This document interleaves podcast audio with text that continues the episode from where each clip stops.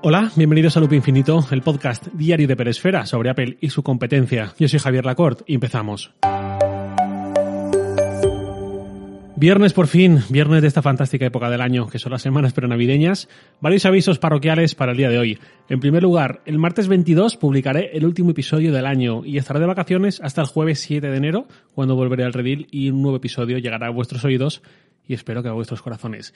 En segundo lugar, para suplir ese vacío, existencial tal vez, si queréis, podéis escuchar episodios pasados que no hayáis escuchado, ya no solo de este podcast, sino también de las charlas de Peresfera, mm, o de Despeja la X, el de SATAK, o de Control Z, CTR el espacio Z, que yo mismo presento siempre con un par de invitados, o el que queráis, en definitiva. Yo lo digo porque es una práctica que yo mismo hago. Si sigo algún podcast de forma diaria o semanal y de repente hay un vacío por unas vacaciones o algo así, suelo aprovechar para irme episodios antiguos que no escuché en su momento. Me parece una práctica saludable.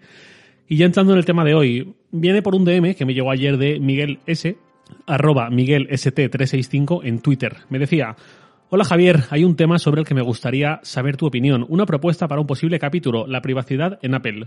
A partir de iOS 14.3, los usuarios tenemos el reporte de privacidad en la App Store, implicaciones para los desarrolladores, usuarios, diferencias respecto a Android, la polémica con Facebook, el desinterés de la gente por la cesión de sus datos.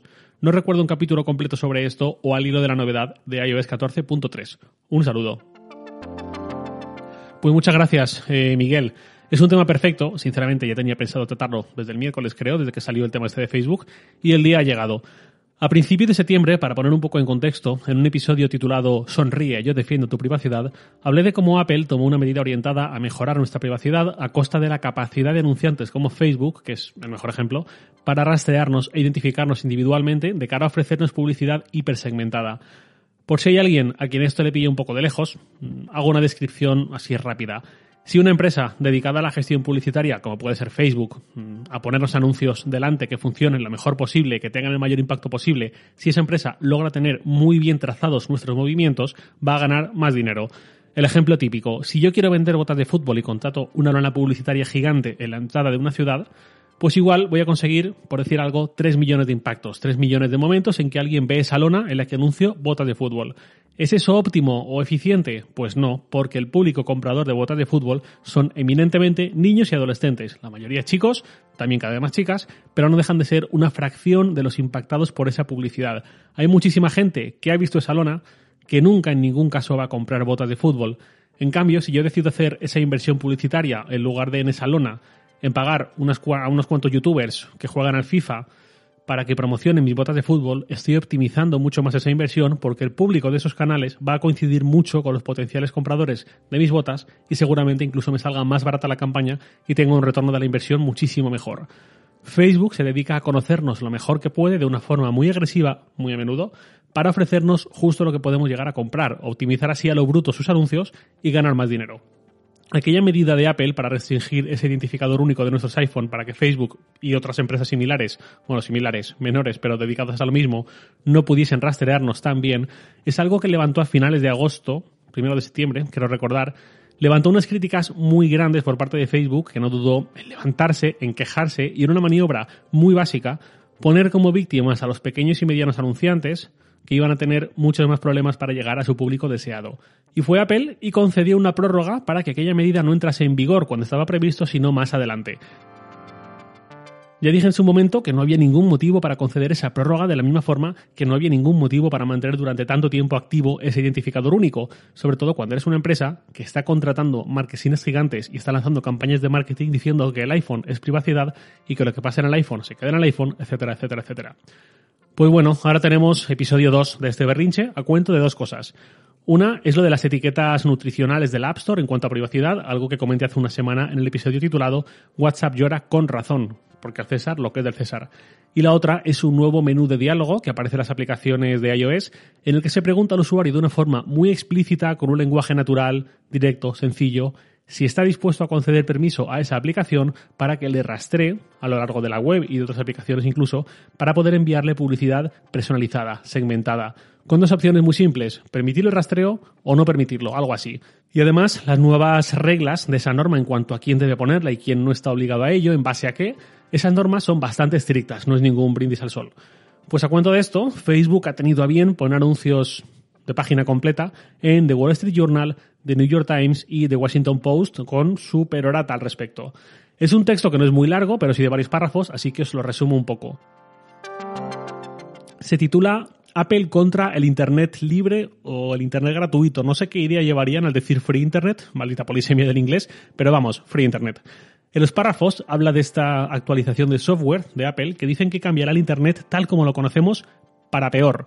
Habla de que los medios o blogs que, leemos, que nos gustan, son gratuitos en su mayoría porque muestran anuncios. Y como esta nueva actualización de Apple limitará la capacidad para mostrar anuncios personalizados, muchos de esos medios no llegarán a final de mes y tendrán que empezar a cobrar cuotas a los lectores o añadir compras in-app o cualquier otra medida que dicen que encarecerá Internet y reducirá el contenido gratuito de alta calidad y que como estamos en un momento económico muy delicado y que la publicidad hipersegmentada hace mucho bien, dice Facebook, a estas pequeñas y medianas empresas para salir adelante y que el retorno de su inversión publicitaria se cercenará, hasta un 60% dicen, si esto sale adelante y bueno, pues básicamente todo esto. Como dicen todo esto, Facebook trata de erigirse como el defensor de las pequeñas empresas, diciendo que merecen ser escuchadas y que están enfrentándose a Apple por ellas. Mi lectura aquí es que si alguien tiene más de 13 años, mm, lee esto y se lo cree, o no es consciente de lo que ha pasado durante los últimos 10 años, y no pasa nada, no todo el mundo tiene por qué estar al tanto de esto, o si es consciente de ello y aún así se lo cree, tiene un problema cognitivo severo. Es un mensaje que infantiliza al interlocutor, al lector, tratando de apelar a una especie de gente de BART, cuando lo que se pone en riesgo es su propio negocio. No he visto a Facebook tan preocupada por las empresas cuando se ha tratado de hacer promesas de retornos de inversión en, el negocio del vídeo online, en su plataforma, que luego supimos que se basaba en inflar artificialmente las cifras de visualizaciones y un buen día decir se acabó, esto no va a ningún lado y las expectativas de monetización deben ser apagadas porque hasta aquí llegamos. No he visto a Facebook tan preocupada por las empresas cuando han aniquilado a media industria publicitaria, entre ella y Google, una industria que con sus cosas era mucho más respetuosa con la privacidad de los usuarios de lo que ha sido jamás Facebook. No he visto a Facebook tan preocupada por su sistema de pujas que han ido encaramando el precio del clic o el precio de la compra online a unos niveles que han dejado por el camino a empresas que apostaron por la venta en Facebook desde el principio, como Hawkers, la empresa alicantina de gafas de sol.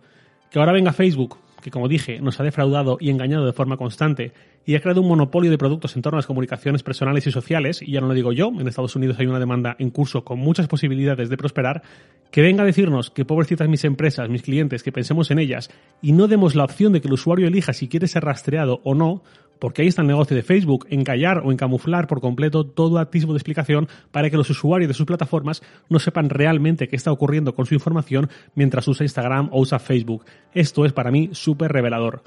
Para cualquiera que lea un poco entre líneas este comunicado de Facebook, con este timing, a raíz de este menú de diálogo de iOS, creo que va a ser un poco mm, como si el emperador reconociese el mismo que está desnudo, ni siquiera ha hecho falta que sea otro quien se atreva a decirlo.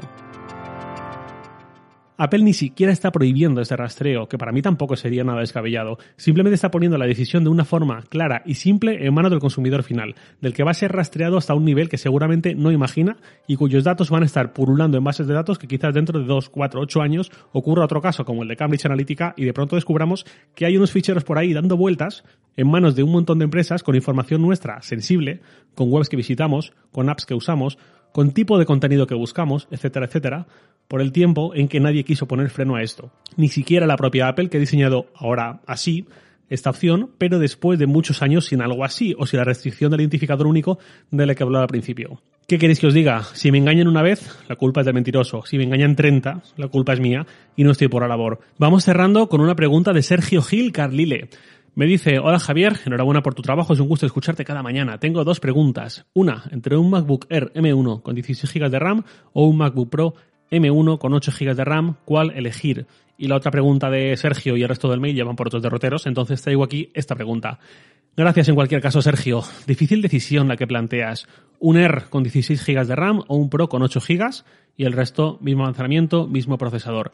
Difícil. Yo a bote pronto te diría que aunque el Pro de 13 pulgadas, que ya lleva el M1, lleve ese apellido Pro, no es comparable al Pro de 16 pulgadas o al Pro de 13 pulgadas y 4 puertos USB-C que todavía llevan procesadores Intel y que no han sido migrados a Apple Silicon.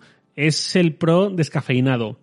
Y esta vez, a igualdad de procesador incluso con el Air, si bien es cierto que aunque se trate del M1 está lo del octavo núcleo desactivado y que el Air no tiene ventilador y eso hace que el Pro tenga una potencia algo superior, Yo te diría que si te estás planteando esto, es que quizás debes ir a por el R, sobre todo con el doble de RAM, que es algo que quizás hoy o 2021 con macOS en ARM no sea algo demasiado diferencial, sobre todo para alguien que entiendo que le va a dar un uso doméstico, de consumo, etcétera, dentro de 3, 4, 7 años sí vas a notar mucho esa diferencia, ese doble de RAM.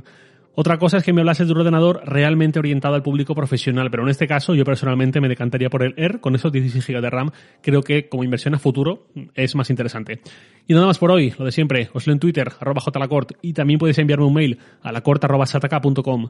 Loop Infinito es un podcast diario de Peresfera, publicado de lunes a viernes a las 7 de la mañana, hora española peninsular, presentado por un servidor, Javier Lacort, y todo por Santi Araujo. Un abrazo y hasta el lunes.